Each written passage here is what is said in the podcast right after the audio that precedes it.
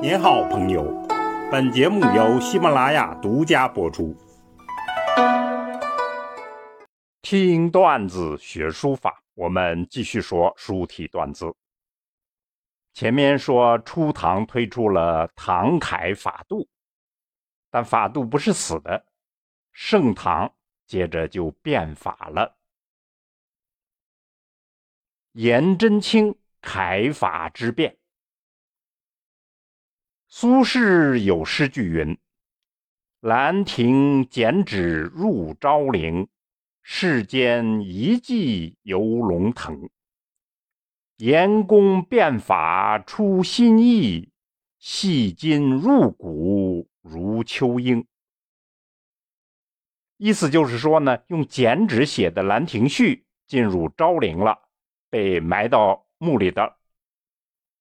那么世间留下来的其实就是仿品呢，它的字形还是龙腾虎跃。这是说王羲之。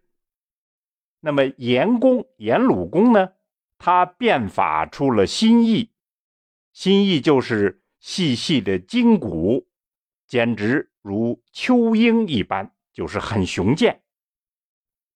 那么这首先。他大胆地把颜真卿和王羲之并列起来，紧随其后。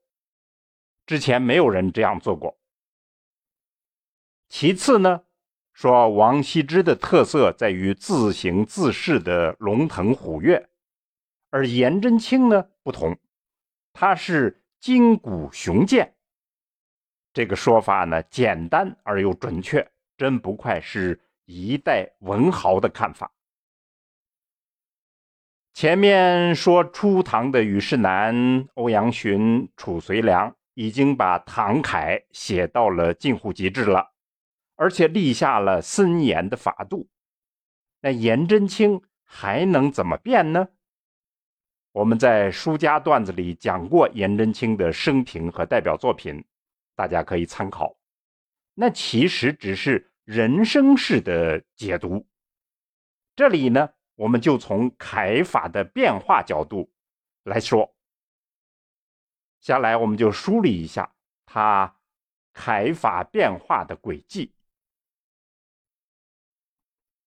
颜真卿是一个善于变法的人，比大多数的书家，他是更多上了几个台阶儿。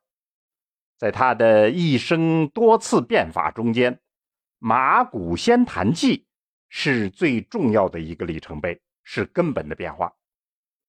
那么，此碑是他六十三岁的时候的作品，经历了人生的大喜大悲，他的心灵提升到了一个理想的高度。颜真卿呢，不再顾忌世俗的流行之风，完全以自己的感悟来书写，写出了这个端正稳健、苍劲古拙。没有丝毫秀媚之貌的全新的楷书，这就是正宗的颜体。此前他的书法怎么样呢？最初他也是照着科举考试的指南，一般性的来书写，传承的也就是初唐的遗风。等到他写出了年轻的朋友们喜欢的多宝塔。这个颜体的精味才有了一些。后来再到东方朔画赞，他更多的还是用方笔。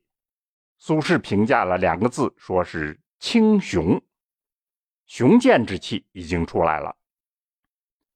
总体来看呢，他对初唐楷法的变化还是很少的，而且保留了一定的利益。自己的特色呢，很不明显。《马骨仙坛记》这一大变化之后呢，我们先说中兴颂，它是浑厚雄健，这种气息大大的长了一步。这个可能与此碑的内容给他的暗示很有关系。那么看到呢，在笔法上，他已经将篆隶的笔意用得很自然了，原有的方笔完全改为圆笔。节字的相背改变成为相向，横画比较轻，竖画比较重，转笔不折而转，所有这些经典的颜体特征都突出了。那么，在这个巅峰之上，由于命运以及自己对于书法的特殊感悟等等的因素，颜真卿呢晚年再次升入新的境界，写出了《颜勤礼碑》和《颜家庙碑》。作为一个老儒生，这样的内容自然是呕心沥血之作。颜真卿呢，顾不上任何传统的观念，凭着自己真诚的一颗心，写出了不仅是改变初唐楷法，更是背离了王羲之传统的楷书。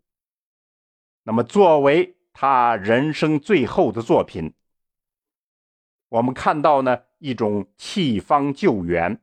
笔法外拓，结字带有弧形的正宗颜体字，就留给了世人，任他们去评说吧。于是，唐代的孙过庭在书谱里头就批评了俗隶书风，而颜真卿就有这种文人看不起的俗隶之风。到了宋代，米芾更是直截了当指出颜真卿的楷书为俗品。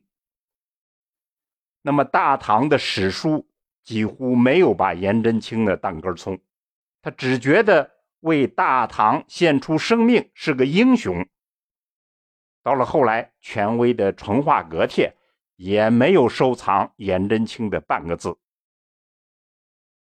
情况直到北宋，全能的大文豪苏东坡说了一句高屋建瓴的狠话。书至颜鲁公，书法写到颜鲁公就到顶点了。人们这才意识到，真正体现时代成就的是颜体，真正标志盛唐风尚的是颜体。下来，我们就宏观的看一下颜真卿的楷法之变。谈到变法。现在书坛的人们总喜欢是技巧性的技法之变，书法似乎就是玩积木、玩魔方、变戏法。颜真卿一生留下的作品比较多，可以清晰的看出他楷法变化的历程。那么简单的来说，是命运逼着他变，是社会人生之变。借着他颜真卿的手来表达而已。现在可以看到，颜真卿最早的作品就是王林墓碑，基本上是没有颜体的特征，完全是褚遂良书风的一种复制。我们前面说了，褚遂良呢，他是融合了虞世南、欧阳询而成的，有序的这种传承。根本性的变法是几乎不可能产生的。然而，颜真卿秉承的是儒者的使命，他要修身齐家治国平天下，书法只是这种大使命的一种自然表达。这样的大使命，在人生的大风浪来临之时，它是以救国救难为重。自我摆在很次要的位置，生命受到威胁的时候，他是以人格的完善为重，书法的美丑之类的事情看得很淡很淡。在操作书法的时候，他是以境界为上，技法之类的事情就看得很小很小。这样的观念之下，人生与书法。就合一了，根本呢就不存在什么玩技法的事情。六朝延续下来的七邪滋媚，到了大唐就要变成正大雄强，而到了安史之乱来临，就要浑厚的傲骨，遒劲的筋力。所以，我们可以说，颜真卿呢，其实只是顺应时尚，顺应社会需求的潮流而已。当然呢，这样说似乎掩体的变法很简单，非也。具体分析起来呢，这是一项浩大的工程，期间对我们大家来说可能会有一些重要的启示。那么，且听下回分解。听段子学书法，我们下回再见。